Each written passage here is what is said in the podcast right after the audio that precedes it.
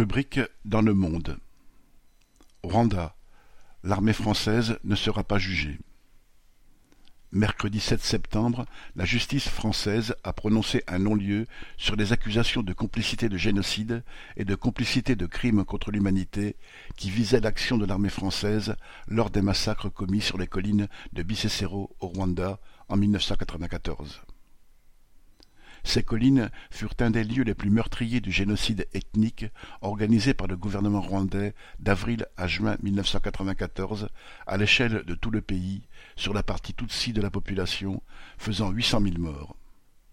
Le régime rwandais était l'un des alliés importants de l'impérialisme français dans la région face à la concurrence de l'Angleterre et des États-Unis. Il avait été financé et armé par l'État français sous la présidence de Mitterrand, alors même que le génocide était en préparation. Lorsque ce régime s'effondra, vaincu par les troupes du Front patriotique rwandais pro-Tutsi, et derrière lequel les dirigeants français voyaient la main des impérialismes anglo-saxons, des militaires français furent envoyés dans le cadre de l'opération turquoise.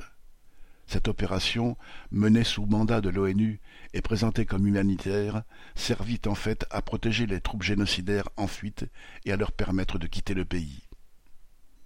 Au cours de cette opération, le 27 juin, près de Bicécéro, confrontés à une centaine de Tutsis leur demandant de les sauver, des militaires français reçurent l'ordre de ne pas intervenir.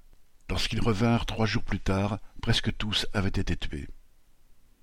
En 2022, vingt-huit ans après les événements, malgré de nombreux témoignages, l'État français continue de couvrir les officiers qui ont été impliqués dans ces événements.